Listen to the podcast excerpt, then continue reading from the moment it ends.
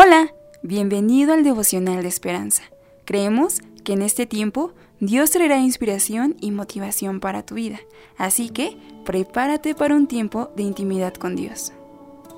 3 de junio. Está bien lamentarse. Bueno es el Señor a los que en Él esperan. Lamentaciones 3, 19, 26. El autor nos dice, Caí de rodillas y mis lágrimas llegaron hasta el suelo. Clamé, Dios, ¿por qué no te ocupas de mí? Fue durante la pandemia de COVID-19 en 2020. Hace un mes que me habían despedido del trabajo y algo no había funcionado con mi seguro de desempleo. El dinero que prometió el gobierno no había llegado, pero en lo profundo confiaba que Dios solucionaría todo. Sabía que Él me amaba y que se ocuparía de mí, pero en ese momento me sentía abandonada.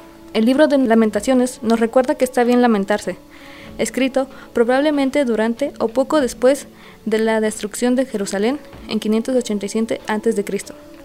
Describe la aflicción, la opresión y la hambruna que enfrentaba el pueblo. Sin embargo, en la mitad del libro, el escritor recuerda el porqué de tener esperanza.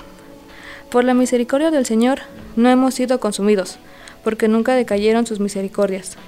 Nuevas son cada mañana. Grande es tu fidelidad. A pesar de la devastación, recuerda que Dios permanece fiel. A veces resulta imposible creer que bueno es el Señor a los que en Él esperan, al alma que le busca.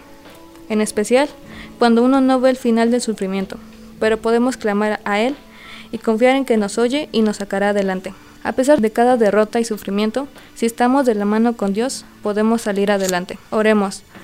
Dios Padre, ayúdame a superar cada problema que venga a mi vida ya que tu amor es infinito y gracias por siempre ser mi guía.